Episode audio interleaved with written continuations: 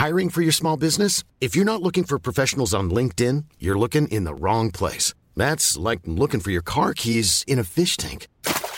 LinkedIn helps you hire professionals you can't find anywhere else, even those who aren't actively searching for a new job but might be open to the perfect role. In a given month, over 70% of LinkedIn users don't even visit other leading job sites. So start looking in the right place. With LinkedIn, you can hire professionals like a professional. Post your free job on linkedin.com slash people today. Bonjour à tous, on est très heureux, très très très très très heureux de vous retrouver avec Cyril Morin pour un nouveau numéro d'un mercredi mercato confiné, confiné mais heureux, n'est-ce pas Cyril? Comment ça va? Confiné, mais toujours motivé. Euh, ça va, Martin. Merci et toi? C'est beau, c'est beau. Et est-ce que tu nous fais toute l'émission en rime ou pas? Je peux essayer, mais ça arrive d'être un peu lourd à écouter euh, pour nos auditeurs. Bah, déjà, là, c'est foutu parce que tu n'as rien fait rimer avec auditeur alors qu'il y avait chauffeur, ascenseur, sœur. Enfin, tu vois, il y avait plein de trucs. Bon, on espère que tout va bien. On va essayer de vous apporter un petit peu de bonne humeur et un petit peu d'expertise, en tout cas moi, parce que vous savez que celle de Cyril, elle est quand même assez limitée. Euh, tu sais que je te chante, tu sais que je te chante. Il n'y a personne que j'aime plus que toi sur cette terre. Voilà. Euh, on va vous parler de trois sujets aujourd'hui.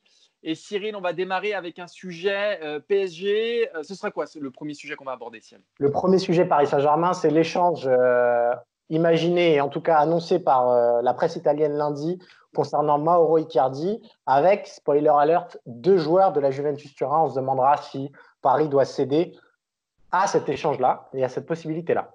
Après, on continuera toujours avec Paris sur le dossier du défenseur central. Est-ce qu'il faut prolonger Thiago Silva? Est-ce qu'il faut en prendre un autre? Trois options s'offrent à Paris. Et avec euh, Cyril, voilà, on vous donnera notre opinion sur chacune des trois options. Et on terminera par un troisième sujet, Marseille. Ah non, on ne terminera pas d'ailleurs. Ce sera le troisième sujet à Marseille. On continuera, sur Marseille pour essayer de se projeter sur l'été à venir. On sait que Marseille est un des clubs euh, les plus en délicatesse financière de, Ligue 1. Euh, donc on, voilà, on va essayer de, comprendre les ressorts du potentiel mercato de l'OM. Et Martin, on a même réservé une petite surprise aux dirigeants de l'OM, une, une, petite shopping list, pas piqué des hannetons. Pas piqué des hannetons, exactement. On terminera avec commencé à la connaître, hein, cette chronique sur nos mercato idéaux. On a fait Paris, Barça, Real, les deux clubs de Manchester. Et cette semaine, on fera le Bayern et la Juventus Turin. Donc restez avec nous jusqu'à la fin de cette émission. Merci de nous suivre, merci de votre fidélité. Et on va démarrer, Cyril, tout de suite avec cet échange euh, potentiel, possible, euh, du Paris Saint-Germain pour Maro Icardi et, et, et, et qui d'autre? et deux joueurs, on va les citer tout de suite, c'est Miralem Pjanic et Alexandro de la Juventus Turin. Alors, on va apporter un peu de contexte. C'est la Gazzetta dello Sport, donc c'est quand même le quotidien de référence en Italie. On peut prendre euh, cette hypothèse au sérieux, euh, qui explique que la Juventus Turin est toujours à l'affût dans le dossier Mauro Icardi. On en a déjà parlé, mais la Juve reste concernée par ce dossier-là. L'idée, elle est très simple. Euh, la Juve a compris que Paris allait très probablement lever l'option d'achat concernant l'Argentin, mais elle a de la suite dans les idées et elle songe désormais à proposer au Paris Saint-Germain un échange sec, Mauro Icardi contre donc le combo Miralem Pjanic, Alex Sandro, deux cibles privilégiées par le Paris Saint-Germain depuis plusieurs saisons maintenant. Martin, la question est toute simple. Est-ce que Paris doit céder euh, dans cet échange-là? Je suis très partagé. Je suis très partagé parce qu'on en a déjà parlé ici. Euh, Mauro Icardi, c'est l'affaire en or, c'est un avançant pas cher, un poste clé euh, du dispositif parisien. Et je vous rappelle quand même que Cavani est en fin de contrat, donc Paris se retrouverait sans Cavani et sans Icardi l'an prochain. Malgré tout, malgré tout, on déplume un poste pour renforcer deux postes. Et de ce point de vue-là, je me dis que cet échange, déjà, rien que d'un point de vue financier, euh, Mauro Icardi, sa cote, enfin Paris va l'acheter 65 millions d'euros. En échange de deux joueurs, Pjanic et Alexandro, si on ajoute la valeur de ces deux joueurs-là, qui sont deux références mondiales à leur poste. Alors, peut-être pas les meilleurs, même si pour Alexandro, c'est quand même très, très costaud à gauche. On n'est pas loin quand même des 100 millions d'euros. Si on prend 40 pour Alexandro, 60 pour Miralem Pjanic, donc déjà d'un point de vue purement financier, ce serait une super affaire pour le PSG euh, d'échanger euh, Icardi contre Sandro et Pjanic. Et profiter du fait que la Juve est prête à lâcher ces deux joueurs-là et qu'elle a très très envie d'Icardi. Donc dans cette situation-là, en tout cas, Paris est en position de force. Et d'un point de vue purement de l'équipe type, on rajoute Alexandre à gauche, on rajoute Miralem Pjanic au milieu de terrain. On met Mbappé en pointe, parce que Mbappé aujourd'hui est un joueur pointe. On joue en 4-3-3 avec Neymar à gauche et euh, Di Maria à, droite. Du point de vue simplement de l'équipe type, Paris se renforce. Donc je me dis que ce, cet échange-là est peut-être pas si absurde que ça. Certes, tu perds Icardi et tu gagnes à deux postes qui sont peut-être moins sexy, moins flashy, des mecs qui marqueront peut-être un peu moins de buts. Malgré tout, je pense que Paris se renforce avec cet échange, Cyril. Alors moi, je suis d'accord et pas d'accord avec toi. Je suis d'accord pour dire que c'est ultra tentant. Euh, me dis pas que tu es d'accord ou pas d'accord. On a présenté cette émission. Oh, bah, tu m'as dit c'est une idée à la con. Non, je, n'ai pas dit. Non, j'ai dit, je suis, complètement d'accord sur le côté que euh, c'est deux cibles privilégiées du Paris Saint-Germain pour deux postes que Leonardo a clairement ciblés cet été. Après, une fois qu'on a dit ça, il faut se rendre compte de ce que c'est que euh, Mauro Icardi. Et j'ai l'impression aussi qu'on a tendance à un petit peu à sous-estimer ce qu'il apporte à ce Paris Saint-Germain-là. C'est un attaquant de classe mondiale qui va marquer 25 à 30 buts chaque saison. C'est un attaquant au profil complètement différent de celui Kylian Mbappé, voire d'Edinson Cavani, c'est-à-dire que c'est un joueur de surface. Des joueurs de classe mondiale avec ce profil-là, ça ne court pas les rues. Je ne dis pas qu'il y a énormément d'arrière-gauche, je ne dis pas qu'il y a énormément de milieu de terrain, mais je pense que, étant donné le mercato qui s'annonce, à savoir un petit peu plus sclérosé, euh, Icardi à, 60 millions, à 65 millions d'euros, c'est l'affaire de l'année et c'est l'affaire. ils la font. Ils, la font l'affaire parce qu'ils l'achètent malgré tout. Tu vois Mais sportivement, si tu revends Icardi, pour moi, tu t'amoindris quand même de manière assez importante. Ce qui a marché avec les quatre fantastiques, c'est aussi cette capacité à ce que tu, ne sois pas obligé de les faire jouer les quatre en même temps. C'est-à-dire que Icardi, ouais. Euh, alors ça a marché, ça a marché, ça a marché en Ligue 1 avec Icardi quand même. Euh, je mets, je mets un petit, un petit bémol. Et puis, et puis, non, mais la, vraie question, la vraie question aussi, Icardi c'est quand même le joueur avec Aylor Navas qui est le plus décisif de la phase de poule. Voilà, la phase de poule, on est d'accord. Mais est-ce qu'il vaut mieux un attaquant référence mondiale à son poste ou un arrière gauche et un milieu de terrain référence mondiale à leur poste? Moi, je pense qu'il vaut que deux, c'est mieux qu'un. Voilà tout simplement. Et je pense que ces postes-là sont aussi importants que celui d'avant-centre où tu as déjà Kylian Mbappé. Oui, mais tu as peut-être plus de profil euh, du style Alexandro. Alors, c'est pas le même niveau. Non, euh, pas Alexandro. Pjanic, peut-être pas. Alexandro, c'est très compliqué de choper un arrière-gauche. D'ailleurs, c'est pour ça que Paris, depuis le départ de Maxwell, euh, voilà, n'arrive pas, à, voilà, n'arrive pas à, installer. Ouais, mais tu as, tu as Bernat qui est quand même là, euh, qui n'est pas non plus le plus mauvais des Parisiens. Alors, Alexandro, c'est une, une plus-value première, on est d'accord. Pjanic aussi, notamment sur les coups de pied arrêtés, il pourrait donner un coup de main euh, très important à ce Paris Saint-Germain-là. Mais, euh, encore une fois, ne sous-estimons pas le rôle d'un avant-centre capable de marquer 30 buts dans une saison. Ça ne vaut pas 65 millions d'euros sur un marché. Donc, Paris doit absolument foncer sur cette opportunité-là. Et sportivement, c'est vraiment très, très rare, surtout vu le marché qui s'annonce. Donc, à mes yeux, entre les 30 buts de Mauro Icardi et l'apport de Pjanic et Sandro, euh, je préfère le joueur qui met 30 buts. Ce qui est sûr, c'est que ça sera très dur d'aller chercher un avant-centre euh, voilà, de ce profil-là. Ça, c'est certain. Malgré tout. En termes de stratégie, il y a la possibilité, pour Alexandro, bah, il y a éventuellement l'opportunité Teles. Pjanic, il y a d'autres possibilités au milieu de terrain. En relayeur, ce sera peut-être moins bon, c'est sûr. Mais il n'y aura rien du niveau de Icardi à la somme à laquelle Icardi est disponible. On ne nous mettra pas d'accord là-dessus, Cyril. Euh, c'est pas grave. C'est pas grave. on s'aime bien quand même. on bien quand même. On se fera quand même un câlin, euh, un câlin avec un mètre de distance euh, lors du déconfinement, Cyril. Promis. Cyril, on va continuer de parler du Paris Saint-Germain, pas du dossier de l'attaquant, ni d'arrière gauche, ni du milieu créatif, mais du défenseur central, parce que la presse, c'est sorti dans la presse cette semaine, Paris songerait finalement à prolonger Thiago Silva, alors qu'il faut le dire, pour être tout à fait honnête, avant la crise et la pandémie de coronavirus, Leonardo n'était pas chaud. Leonardo n'était pas chaud chaud. Mais là, Paris se dit c'est peut-être la solution la plus facile, la moins coûteuse. Les finances du PSG bah voilà, vont prendre très très cher avec cette crise, comme les finances de toutes les entreprises euh, du monde. Et donc Paris se dit plutôt que d'aller chercher un gros, euh, prolongeons Thiago Silva. Il y a trois options qui se présentent à Paris. Ouais.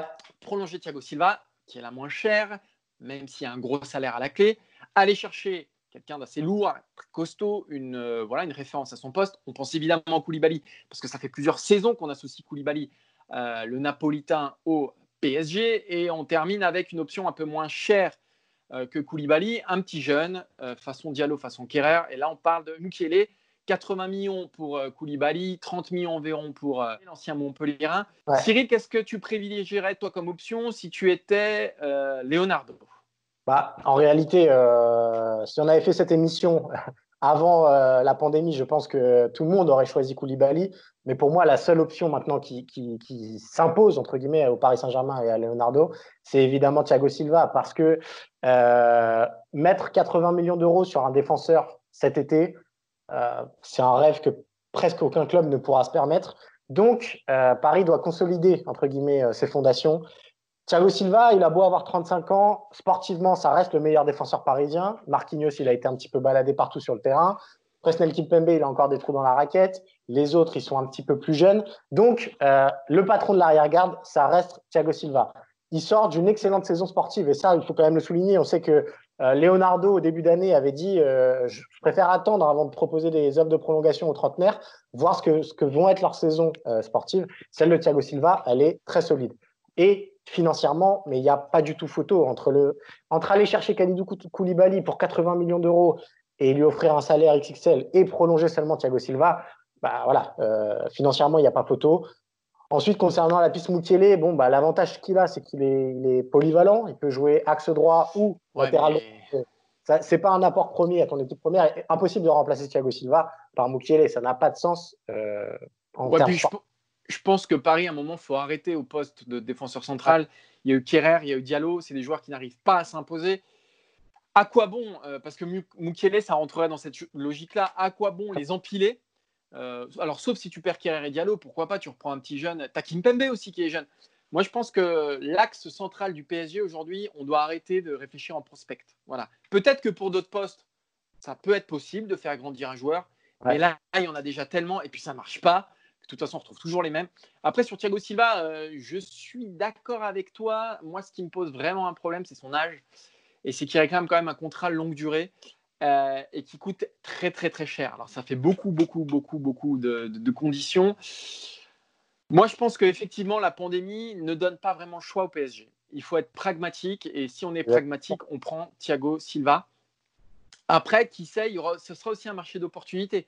Il y a des clubs qui vont avoir le couteau sous la gorge, des clubs un peu moins solides financièrement et qui vont euh, devoir vendre même s'ils vendent à bas coût. Euh, il y a des joueurs qui vont être soldés. Je ne dis pas que ça va être le cas de Koulibaly. Euh, je ne dis pas que ça va être le cas, je ne sais pas, d'autres défenseurs centraux. Mais si tu as le choix entre un Koulibaly à 40 millions ou prolonger un Thiago Silva, ben, peut-être que ça se réfléchit un peu plus. Parce que je pense qu'aujourd'hui, la cote de Koulibaly, elle n'est pas à 80 millions. Elle n'est plus à 80 millions voir euh, voilà comment va évoluer euh, la situation de De Laurentiis et du, et du Napoli.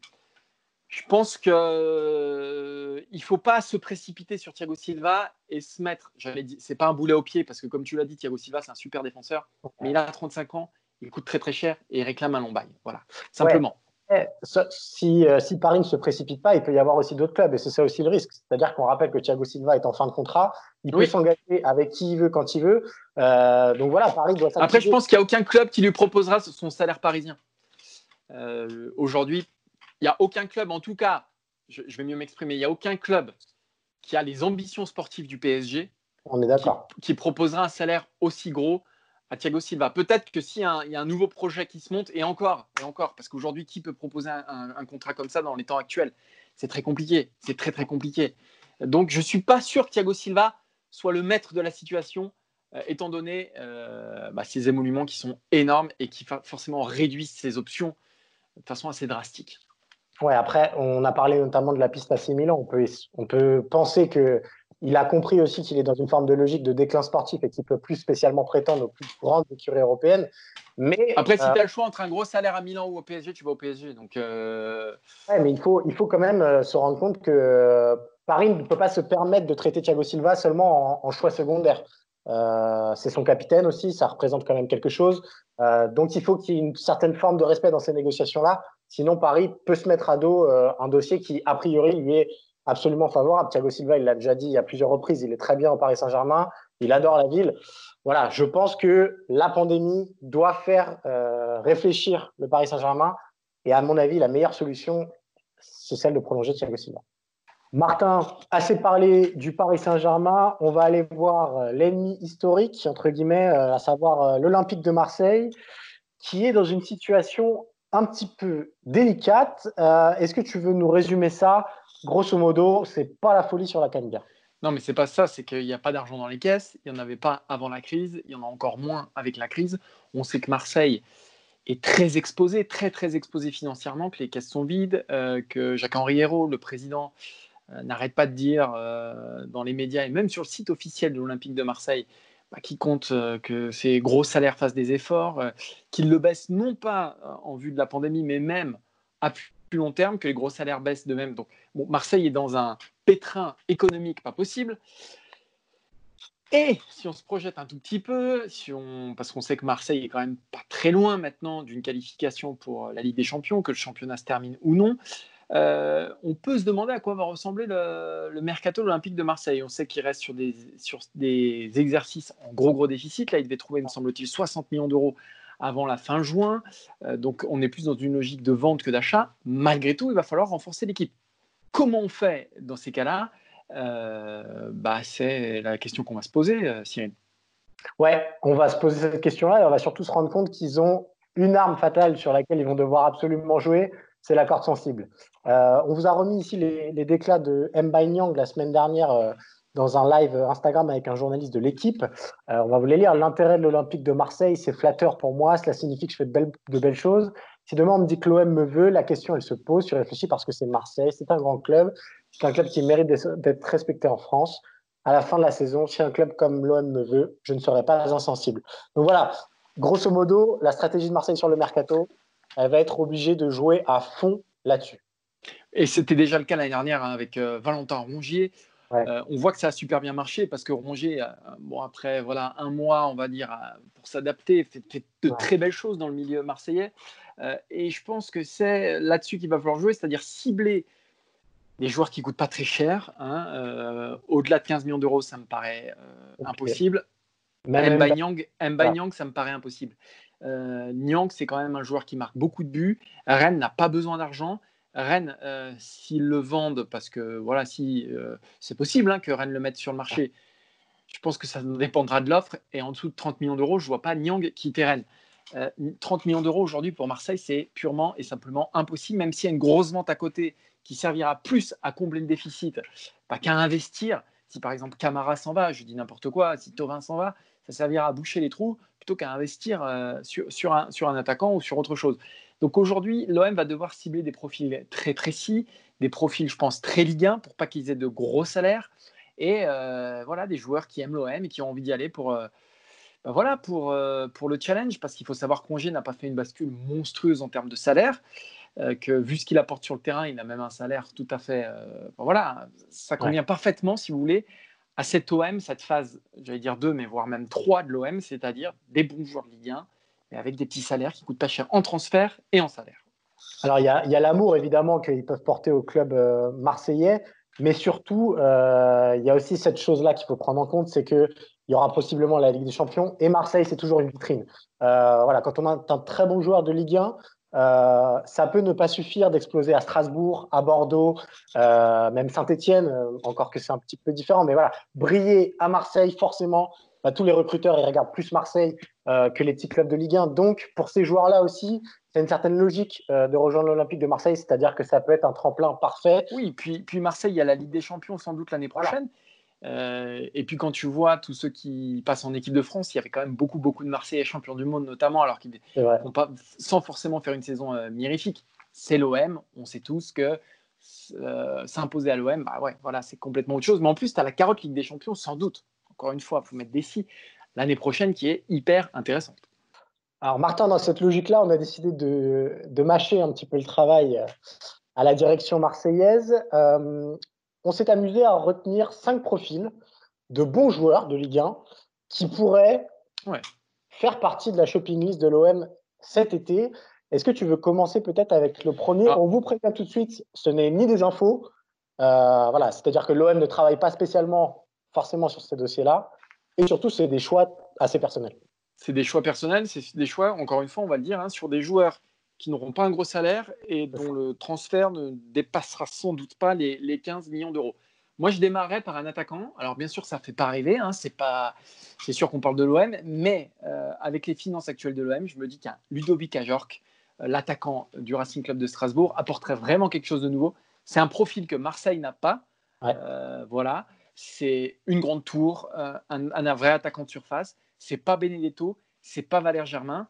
Et je me dis que Ludovic Ajorc pourrait faire beaucoup, beaucoup de bien. Moi, je l'aime, je l'adore à Strasbourg. Je trouve qu'il fait super bien le boulot. Est-ce qu'il est capable de monter d'un cran et de s'imposer à l'OM C'est une autre question. Mais dans un turnover, dans, un, voilà, dans une optique de. Voilà, il va falloir jouer beaucoup de matchs l'année prochaine euh, si, l'OM est en, Coupe d'Europe. Je me dis le, sur le banc euh, marseillais, ça peut être une super option. Alors moi, le deuxième nom, c'est un, c'est pareil, c'est un détonateur offensif. Euh, c'est un petit moteur et c'est quelqu'un qui peut faire des différences individuelles importantes. C'est Denis Bouanga. De toute la liste qu'on va vous présenter, c'est peut-être celui qui coûte le plus cher parce qu'il sort d'une excellente saison avec Saint-Etienne. Euh, mais Bouanga, voilà, quand on sait qu'il y a Payet, qu'il y a possiblement Tovin, c'est quand même un joueur qui peut apporter beaucoup et même, j'allais dire, dès l'équipe première, entre guillemets. C'est-à-dire que, imaginons, Euh, Payet se recentre euh, en meneur de jeu derrière un attaquant, bah, Bouanga sur le côté gauche, ça fait des différences et ça peut apporter un grand plus à cet Olympique de Marseille-là. Il coûtera peut-être 15 millions, 20 millions, on ne sait jamais. Euh, ça dépend un petit peu du marché, notamment des clubs anglais s'ils se penchent sur son cas. Mais euh, Bouanga, ça peut être une vraie plus-value sportive pour l'Olympique de Marseille. Oui, puis Saint-Etienne va être en difficulté financière comme, euh, comme Marseille. Donc, je ne suis pas sûr qu'il soit en position de force aussi dans la, dans la négociation. Je rajoute aussi sur Bouanga qu'il a joué piston gauche avec Claude Puel quand on sait qui est l'arrière gauche de l'OM à ma vie et que ça manque un peu de solution, voilà, ça peut être aussi euh, une, corde dans l'arc de, de, Bonga. Moi, j'ai envie de parler du meilleur arrière droit de Ligue 1 pour moi. Voilà, c'est aussi simple que ça. Il s'appelle Amami Traoré. Il lui reste un an de contrat du côté de Rennes, donc c'est hyper intéressant pour l'OM euh, dans les négociations aussi. Amami Traoré, on, on en parle aussi du côté du Paris Saint-Germain. Je me dis que voilà, il lui reste un an de contrat, il joue à Rennes. Après, est-ce que Rennes le lâchera euh, à moins de 15 millions d'euros, c'est une vraie question qu'il faut se poser, mais c'est pour moi le meilleur arrière droit de Ligue 1. Voilà. Et si Marseille doit faire un effort cette année sur Amari Traoré, Amari, Traoré pardon, qui lui coûtera pas des millions et des dizaines de millions d'euros en salaire, allons-y. Moi, je retourne du côté de, Strasbourg pour le quatrième joueur, et c'est peut-être le joueur le plus important du dispositif strasbourgeois, c'est Adrien Thomasson. Euh, Thomasson, c'est typiquement euh, c'est du Morgan Sanson à l'époque de Montpellier, en, moins jeune, certes, mais c'est des joueurs qui savent tout faire. Il sait marquer, il sait organiser le jeu, il sait se projeter, il sait jouer en meneur de jeu, mais il sait aussi jouer dans un milieu à trois. Donc, c'est un profil très intéressant. On sait qu'il est, pour le coup, euh, pisté par, par l'Olympique de Marseille. Il sort de deux très bonnes saisons avec euh, Strasbourg. C'est pareil, ça ne va pas coûter euh, des mille et des cents à l'Olympique de Marseille. Et c'est un très bon joueur de Ligue 1 qui peut apporter à cet Olympique de Marseille-là en rotation, mais encore une fois, même euh, en Ligue 1 dans un choc euh, face à Lyon, par exemple, il ne dénoterait pas. Je suis d'accord avec toi. Et on va terminer avec un arrière central.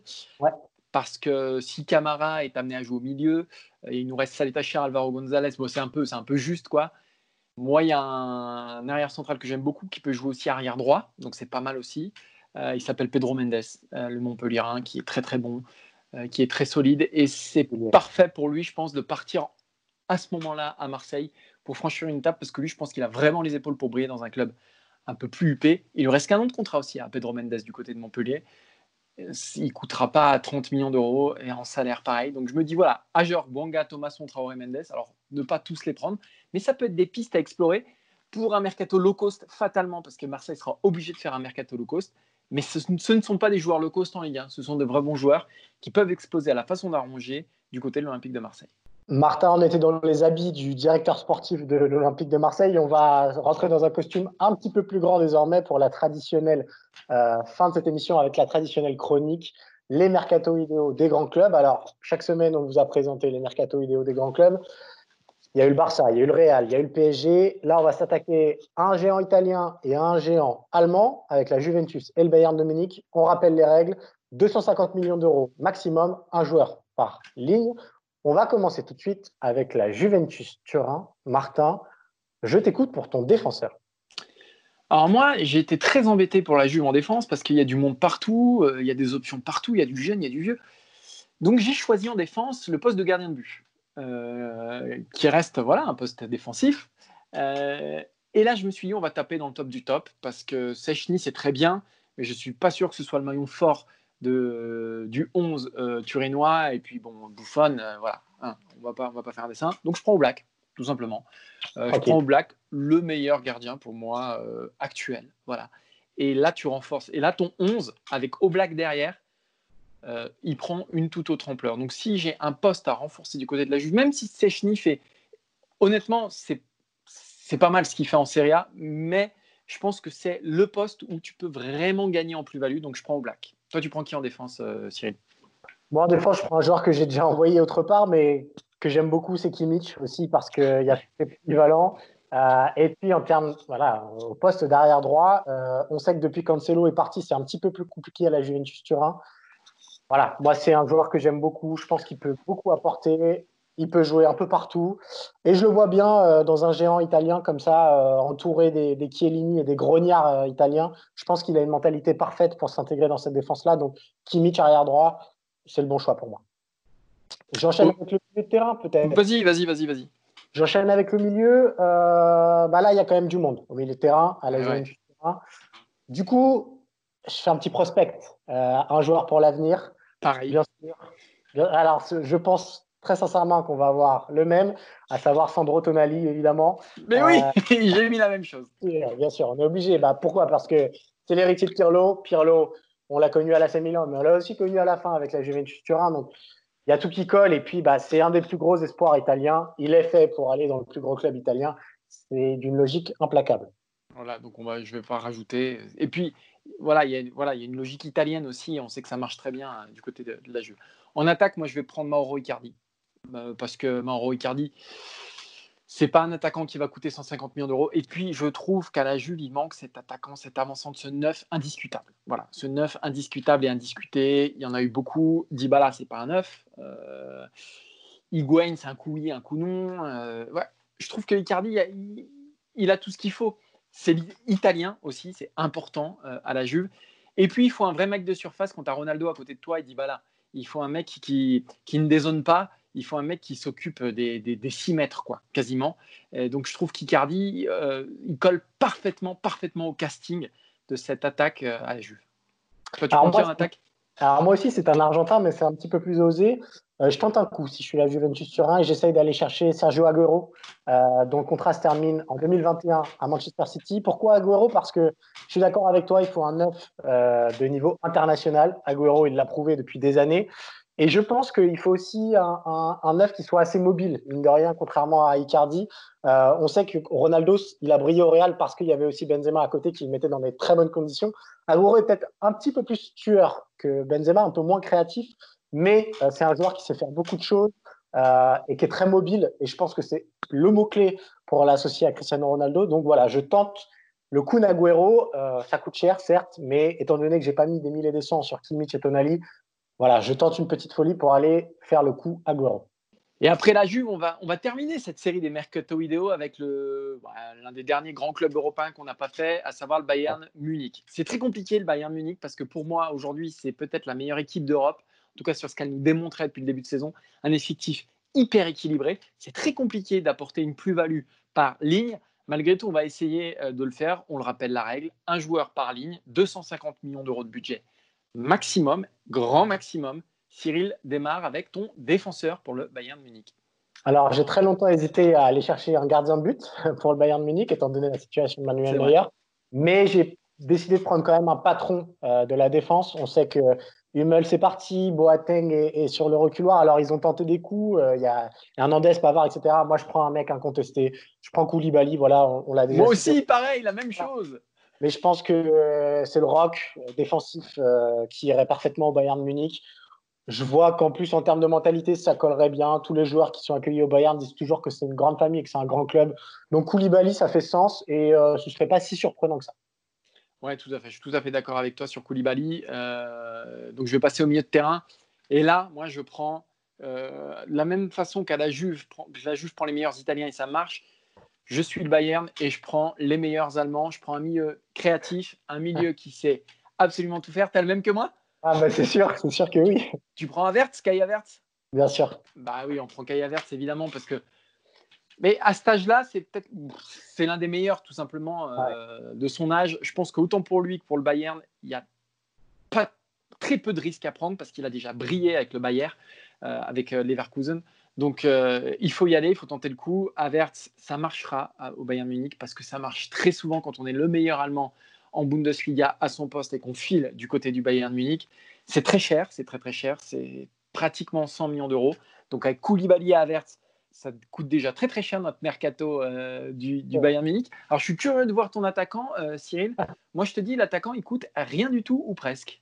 Ah, euh, bah là j'ai été chercher Paolo Dybala à la Juventus aussi. Ah ouais, mais là tu dépasses les 250 millions d'euros, Cyril. Martin, la semaine dernière pour Manchester City, tu dépassais aussi. On n'a rien dit. Tu dépasses, tu dépasses, tu déconnes. Passe un petit peu, effectivement. bon, Dybala, ça peut aussi être un trade de joueur. On sait que, que, que le Bayern a, a beaucoup d'armement. Non, en fait, pourquoi Dybala? Parce que euh, au Bayern, il y a déjà un numéro 9 incontestable en la personne de Lewandowski.